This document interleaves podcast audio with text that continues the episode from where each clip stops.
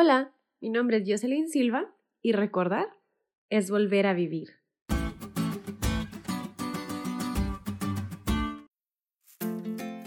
No sé tú, pero sinceramente una de las cosas que yo más disfruto cuando estoy en casa es platicar por horas y horas en compañía de mi abuelita.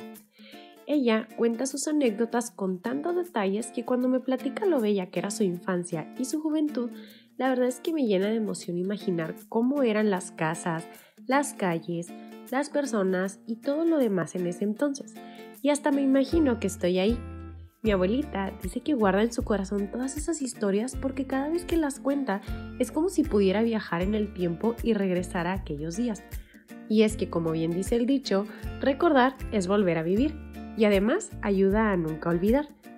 Creo que con ese propósito era que Dios les pedía tan a menudo a los israelitas que guardaran su corazón y su alma para que no se olvidaran de las cosas que habían visto y de la manera en que Él los había sacado de la tierra de Egipto. Ellos debían tener cuidado de no olvidar sus obligaciones del pacto y de no volverse poco firmes, poco estrictos y relajados en la manera en que cumplían con esas obligaciones. Debían ser conscientes de quiénes eran, de cómo iban a vivir ante Dios ante los extranjeros que vivían con ellos y ante las naciones que los rodeaban, porque a final de cuentas su principal propósito como nación era dar testimonio de la grandeza de su Dios, y para ello era necesario que contaran una y otra vez las historias de lo que Jehová había hecho por ellos.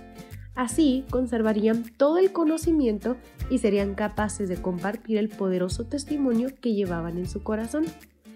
Cada uno de nosotros también tiene una historia que contar.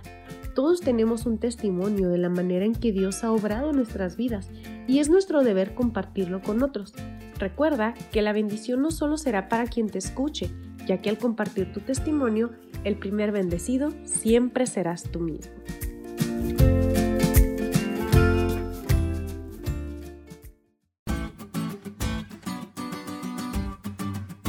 Diste cuenta lo cool que estuvo la lección?